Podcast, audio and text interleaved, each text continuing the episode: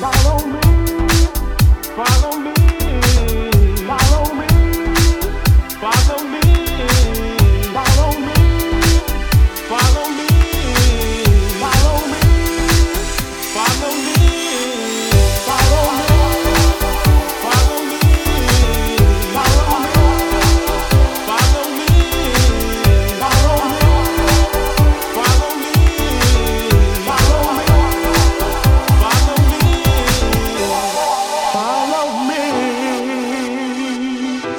To follow me